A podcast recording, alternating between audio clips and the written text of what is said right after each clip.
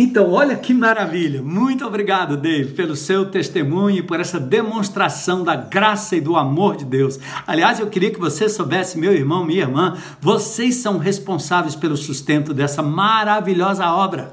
E também muita gratidão aos nossos parceiros, setores públicos, setores privados, até empresas têm se aliado a gente para que de verdade possamos cuidar da saúde do nosso povo e assim glorificarmos o nome de Jesus em tudo. Aliás, eu quero ler novamente o texto aqui, né? Ele diz, 3 João, verso 2: Amado, espero que você esteja bem e fisicamente tão saudável quanto é saudável e forte o seu espírito. Olha que interessante. Então, neste mês de maio, nós vamos trabalhar a saúde e a vida num contexto divino. E a partir da palavra de Deus, é daí que nós sempre partimos como base e fundamento daquilo que nós pregamos ao povo de Deus. Durante muito tempo, nós relegamos a questão de saúde ao ministro, à OMS, ao médico, ao psiquiatra, ao psicólogo, e às vezes achamos até que isso não é muito espiritual, e as pessoas até com dificuldade, às vezes, tomar um remédio ou de, de atender a uma prescrição médica, uma orientação médica, achando que isso não era espiritual. Às vezes a pessoa acha que basta orar que está resolvido. Então, não, essas pessoas que estão hoje na UTI estão lá sendo cuidados pelas equipes médicas, por enfermeiros que são dotados por Deus de misericórdia, mas de capacidade para usar todo o equipamento, toda a medicação necessária para que esses irmãos então possam ser cuidados. Então, a medicação é também uma resposta de Deus às nossas orações. Então, vamos lá. Gente, o contexto bíblico de saúde é tão amplo, tão integral, que o judeu usa a palavra shalom, sabia? O judeu usa a palavra shalom, não só como paz. Olha aí que coisa. Nós, quando falamos shalom, a gente entende paz. Mas a palavra shalom na Bíblia é muito mais do que isso. Tá? Então ele usa não apenas como paz, mas como saúde integral. Quando os judeus diz ma shalom ha ou shalom ha, quando ele pergunta, Mashalom Ha, é perguntando, né? Como você está? Como está o seu ser? Como está a sua saúde integral? Como você está se sentindo como um todo? Ma Shalom Ha. Então, quando a pessoa diz Tov, bem, Tov Ma'od, muito bem, ou quando você deseja outra pessoa como Jesus desejava, quando entrava no meio dos discípulos, ele dizia Shalom. Ele estava desejando a paz, sim, mas não é a paz como a gente pensa, paz como ausência de guerra. Não, não. O Senhor estava falando exatamente no mesmo sentido bíblico, veterotestamentário, neotestamentário, do shalom que incorpora todo o seu ser, meu irmão. Tudo que há em você é importante para Deus. Seu cabelo, a sua orelha, seus lábios, seu nariz, seus peitos, seu braço, seu ombro, seus órgãos genitais, suas unhas, seus dedos, seus pés, suas pernas. Tudo foi preciosamente criado por Deus e Deus se importa. E aliás, ele diz até figurativamente que esse corpo é templo do Espírito Santo e por isso nós temos que cuidar bem dele. Olha que interessante, tem um episódio na Bíblia, em 2 Reis, no capítulo 4, verso 26, que a sunamita, ela, ela, ela prepara para Eliseu um quarto especial em sua casa, uma escrivaninha, uma lâmpada, um lugar chamado a casa do profeta. Só que depois disso, né, aquela mulher que não podia ter filhos, ela tem um filho. Mas depois que esse menino nasce, o menino, e Eliseu já tinha partido para o Carmelo, Eliseu então é, é procurado pela sunamita porque aquele filho que lhe foi dado no momento de manifestação miraculosa, esse filho falece. E quando essa mulher vai se aproximando de Eliseu, Eliseu então pede a Geazi, o seu servo, que vá lá falar com ela antes que ela chegue até Eliseu. E o texto diz: Eliseu pediu a Geazi que falasse com a sunamita, perguntando: Tudo bem com você? A palavra é tudo shalom com você? Depois ele pergunta: tudo bem com seu esposo? Tudo shalom com seu esposo? E depois ele pergunta por último: tudo bem com seu filho? Tudo shalom com seu filho? Significa como está o ser humano integral, não apenas a alma, mas a psique, a mente, o espírito, o corpo, suas veias, sua pressão, sua temperatura, tudo é importante diante de Deus. O ânimo é importante diante de Deus, faz parte do shalom divino. Então, nesse mês de maio, nós teremos dicas fantásticas, mas antes é preciso mudar a sua mente. E é o que eu tenho feito desde que cheguei nessa comunidade, tentando testemunhar de forma prática, né? Eu estou envelhecendo, já pros, caminhando para os meus 68 anos de idade, quase 70 anos de idade, né? Tenho muitas sequelas do tempo em que eu não cuidei do meu corpo. Né, como minha arcada dentária, por exemplo, como minha coluna e muitas outras partes do meu corpo que eu abusei antes de conhecer Jesus. Mas sempre é tempo e foi tempo suficiente para Deus me dar uma sobrevida. Eu perdi meu papai com 49 de anos de idade, aliás, ele tinha 49 anos de idade. Quando eu passei dos 49, eu disse: estou no lucro e já estou chegando nos 70, me sentindo bem, me sentindo é, integralmente bem diante de Deus mesmo com aqui um problema, uma, uma sequela, uma dorzinha de cabeça, uma dorzinha de coluna, mas eu vou tentando me equilibrar e entregando meu corpo para que ele seja bem cuidado para a glória de Deus e para a continuidade do seu reino. Então, amados, um dos propósitos que eu tenho nesse mês de maio, e principalmente nesse primeiro momento com vocês, é que nós possamos levar você a uma renovação da sua mente, da sua forma de pensar, da sua forma de encarar o seu próprio corpo, a sua vida, mas principalmente a sua saúde.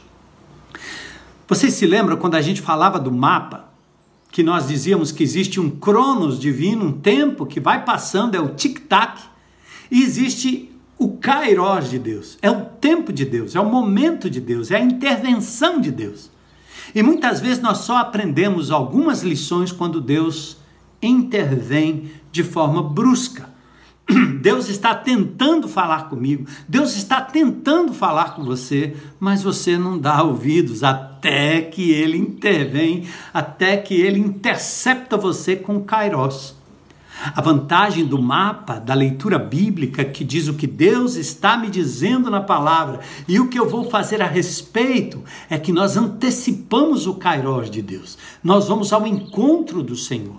Mas sabe de uma coisa? Essa pandemia é um Kairos de Deus para a humanidade.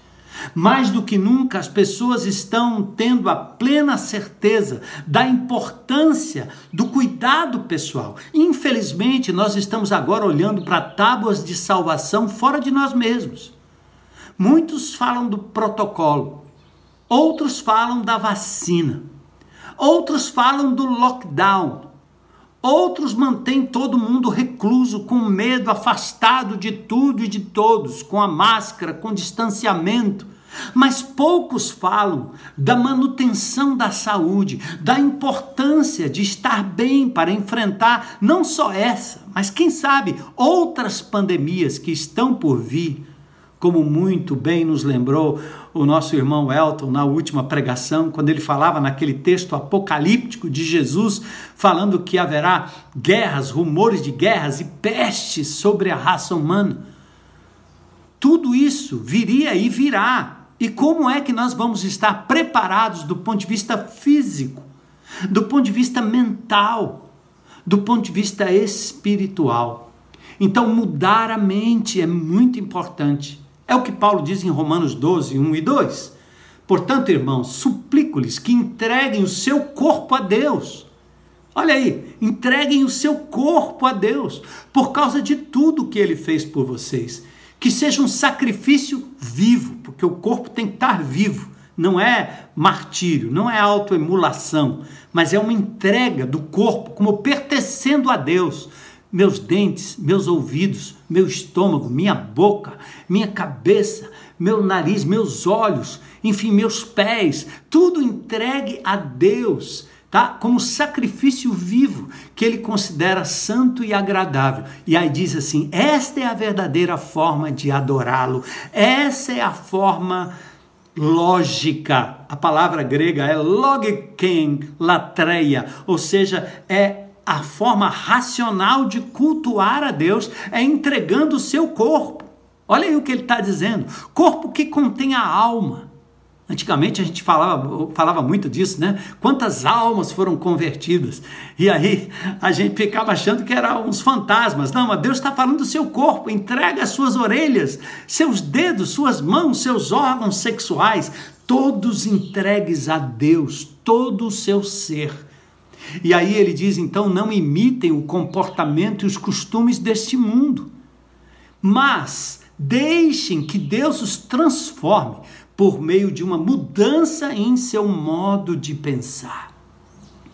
Então, nosso intuito nesse mês de maio é trazer à consciência dos crentes em Cristo Jesus, dos nossos amados irmãos e amigos, que é preciso mudar a mente.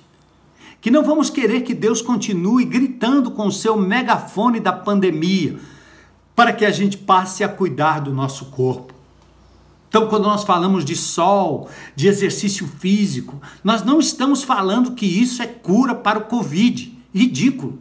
Nós estamos falando é que você precisa estar saudável, o cuidado do seu corpo, o exercício físico, o comer bem, o ter a mente tranquila, o descansar, o pausar, o se alegrar. Todas essas coisas são tão espirituais quanto o jejum e a oração para a glória de Deus comer ou beber ou qualquer outra coisa fazer, fazer para a glória de Deus, mas você precisa mudar a sua mente em relação a isso.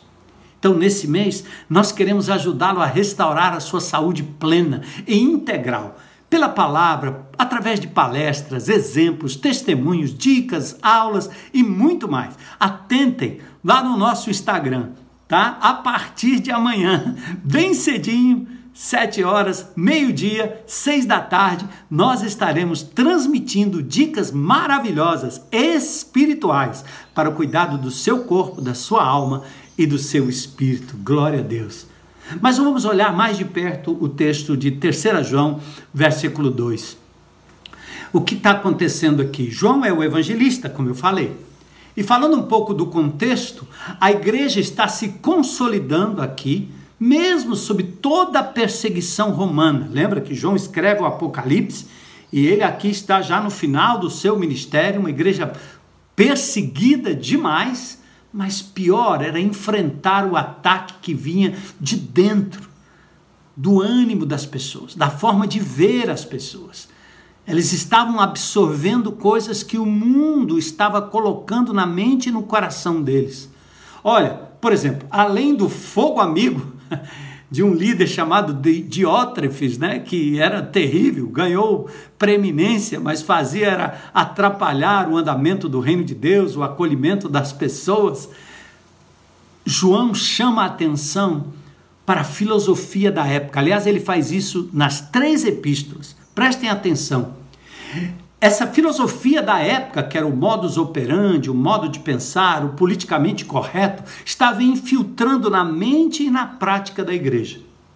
E eu quero aqui ressaltar com vocês pelo menos três filosofias que são combatidas nas epístolas.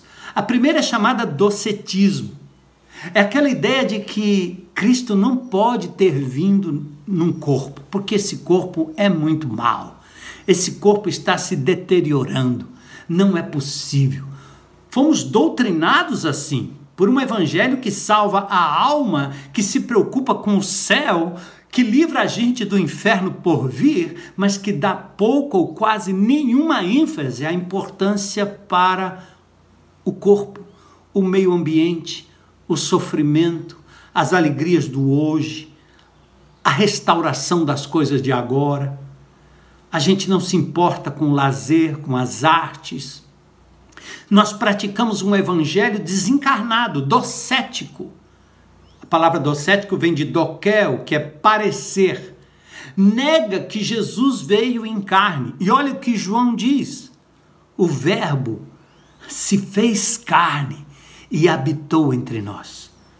É que Jesus está dizendo para você, através do Espírito Santo de Deus, que o próprio Deus se fez gente de carne e osso, com sentimentos. Por isso a carne importa, teu corpo importa, teus ossos importam. O exercitar, o comer bem, o descansar importa. Interessante que em 1 João, no capítulo 4, verso 2, João diz: Assim sabemos que eles têm o Espírito de Deus. Todo espírito que reconhece que Jesus veio em corpo humano é de Deus. Então, negar que Jesus veio em corpo humano é o anticristo.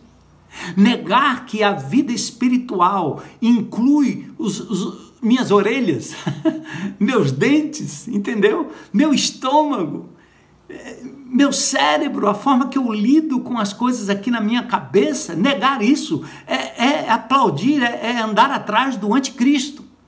Então é por isso que nós temos que ter uma metanoia, certo? Não é paranoia, é metanoia, é uma transformação de mente para não vivermos esse evangelho que nega a carne.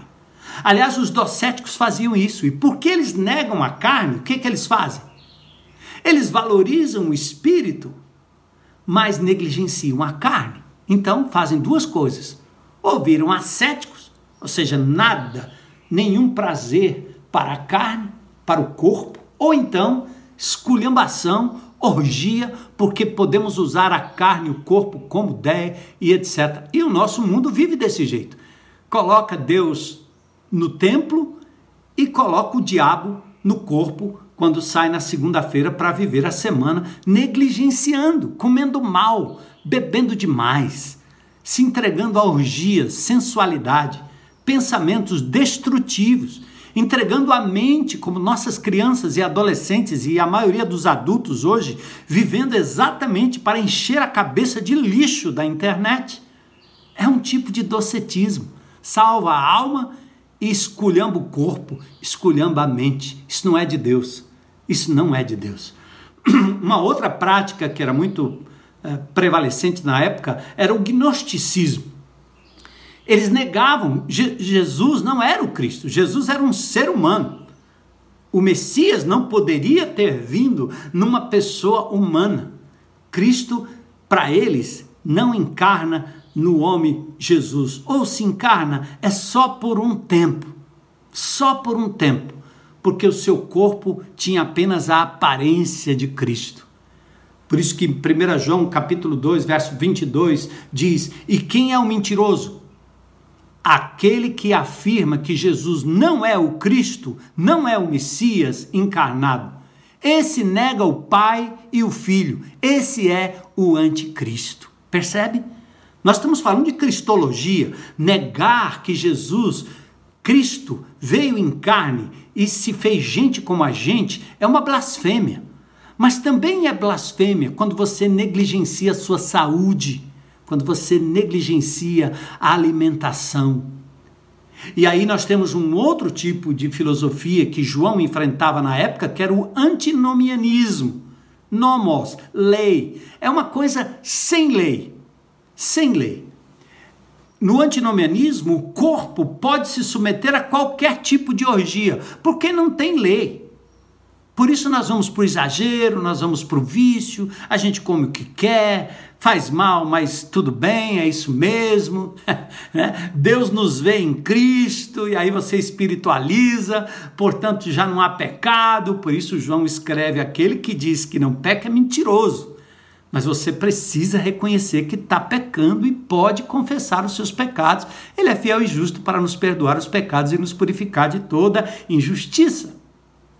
D.A. Packer, um grande teólogo, ele descreveu na sua Teologia Concisa, páginas 169 e 170, que há pelo menos é, dois tipos aqui de antinomianismo. São os teólogos liberais, como Bart Brunner, espiritualizavam o mandamento, relativizavam a palavra de Deus e diz: olha, isso aqui não é para os dias de hoje, isso aqui foi naqueles dias. Esse aqui é coisa, mandamento lá da, da, do conto da carochinha. Isso era na época de Paulo, isso era na época de Moisés. Então, embora os mandamentos cerimoniais não sejam mais para os dias de hoje, os morais continuam. Não matar continua valendo. Não adulterar continua valendo. E assim os mandamentos importantes para a vida do ser humano. E lá no Velho Testamento, Deus tinha cuidado, inclusive, com o saneamento básico, com higiene. E além desse antinomianismo teológico, nós temos o antinomianismo situacionista que prega que sim, o amor cobre uma multidão de pecados. Está é, tá lá em 1 Pedro 4,8.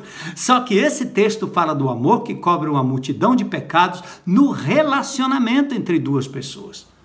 Porque eu amo, eu sou capaz de perdoar. Porque eu amo, eu sou capaz de relevar. Mas ele não está falando que o amor passa por cima dos pecados que você comete. Porque Deus me ama, não significa que Deus vai se contentar com a comida que eu como errado, enchendo a minha boca de coisas que vão me destruir, não cuidando da minha saúde, não exercitando o meu corpo, me mantendo no escuro todo o tempo, isolado, sem relacionamento me mantendo numa comida que me leva, obviamente, à obesidade né, que mexem com todas as minhas taxas e me fazem uma pessoa completamente vulnerável ao Covid ou a qualquer outro tipo de vírus. Entende? Então, Deus me ama, mas Ele me ama tanto que Ele diz que aquele que lhe ama obedece os seus mandamentos. E quem obedece os seus mandamentos come e bebe para a glória de Deus, não para si mesmo, mas para cuidar daquilo que Deus nos deu. Então veja bem que interessante, né? Essas heresias foram todas combatidas pelos pais da igreja, como Tertuliano, é, como Policarpo, Irineu e outros, né? Então, qual é o grande problema? O grande problema é exatamente esse: são os erros doutrinários, é a forma errada da gente encarar o nosso cristianismo que vão nos levar a erros de comportamentos éticos e morais. E é isso que nós queremos corrigir nesse mês de maio por palavras e por exemplo. Em 1 João, no capítulo 2, verso 16, diz que tudo o que há no mundo, aquilo que a minha carne cobiça, meus instintos, meus desejos, meus vícios, aquilo que me dá sabor. Percebe? As crianças de hoje não gostam de verdura, porque se tiver leite moça em cima, vai resolver o problema. As pessoas tomam açaí, mas não é o açaí de verdade, é tudo menos açaí, porque estão comendo aquilo que dá o sabor, o qual foram acostumados, ou no qual foram acostumados desde criança.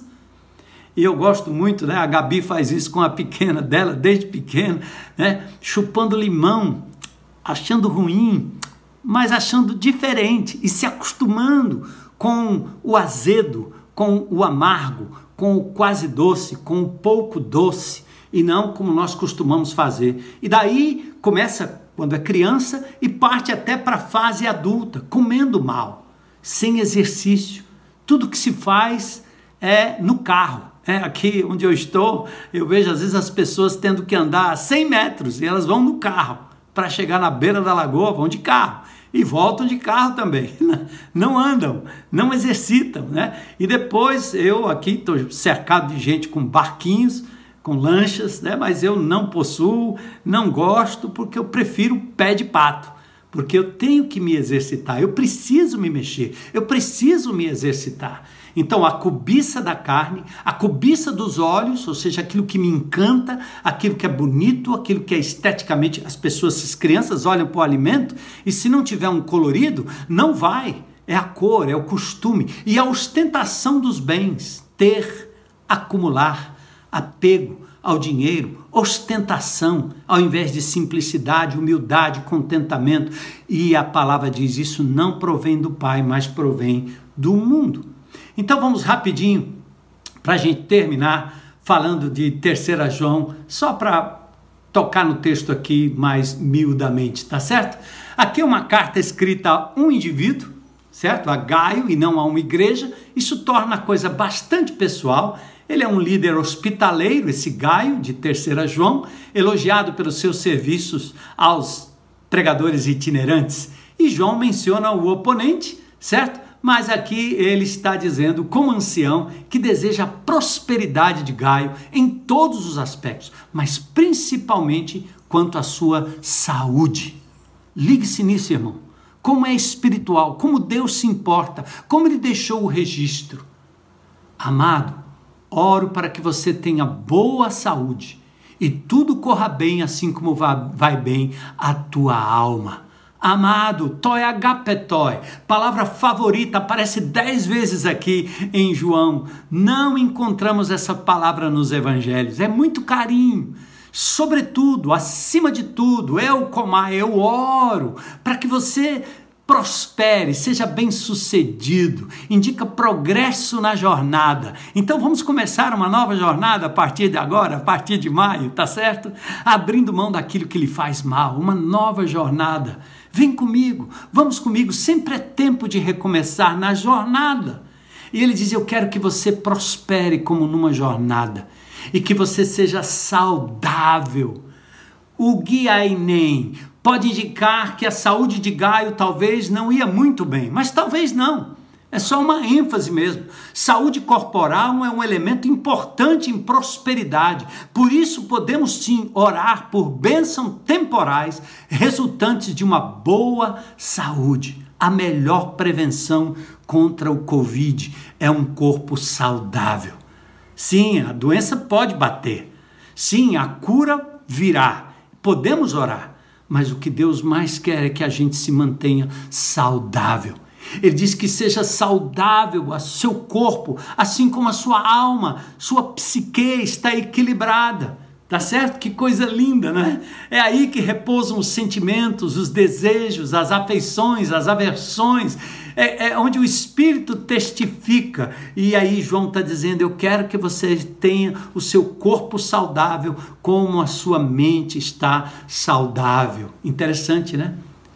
Aos hereges e incrédulos, Deve ter sido chocante ver o apóstolo mostrando o quanto o cuidado com a saúde é tão importante quanto cuidar da alma. E essa importância, ela vem de Deus. Amém? Amém? Então é isso, gente. Olha para o Gênesis. No princípio criou Deus o quê? O homem e a mulher? Não. Os céus e a terra. Deus não criaria algo que não merecesse importância, cuidado, proteção, uso equilibrado e justo. Por isso ele fez tudo para o nosso bem. O alimento natural, coisas que se tira do pé, coisas que se extrai da raiz. Tanto quanto próximo da natureza, melhor para o teu corpo. É? Até os remédios, né? todos os minerais, tudo vem das plantas, tudo está nas plantas. Então, nós podemos comer bem para a glória de Deus, tá certo? E aí, nós podemos sim tratar de saúde integral nesse momento da história. Então eu quero convidar você, tá certo? Por isso nós aguardamos novos céus e nova terra. Mas enquanto nós estamos aqui para glorificar o nome de Jesus, nós vamos cuidar bem da nossa saúde, tá bom? É nesse sentido que o Filho de Deus, o discípulo de Jesus, atua nesse mundo, proclamando e vivendo a salvação que alcança o ser integral, corpo, alma, espírito, mente, emoções, razões, numa dimensão integral, relacionamento, cidadania, provisão, conhecimento, lazer, justiça, ética, moral, política, num ambiente integral que inclui as plantas, os animais, os rios, os mares, a atmosfera e a habitação tal qual Jesus, que andou por toda parte, fazendo bem e curando todos os oprimidos do diabo, porque Deus era com ele em todos os sentidos. Então, saúde é o que nós precisamos agora. Vamos restaurar a nossa sanidade mental, física e espiritual. Vamos restaurar a nossa saúde física, emocional e espiritual. Só Ele cura os de coração quebrantado e cuida das suas feridas. Salmo 147, 3. E Ele quer que você seja um instrumento dessa cura para a glória de Deus. Amém?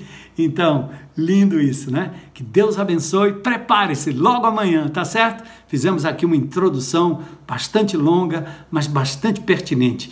E vamos agora olhar os próximos capítulos, tá? Durante a semana, fique ligado. Todas as nossas programações vão falar desse maio. E você é convidado agora a um novo recomeço. Talvez, primeiramente, entregando a sua vida a Jesus, recebendo como Senhor e Salvador, reconhecendo que você tem abusado do seu corpo, da sua mente, da sua alma, mas que você quer entregar a vida a Jesus agora, para que Ele seja o dono absoluto, aquele que vai guiar teu caminho na saúde integral.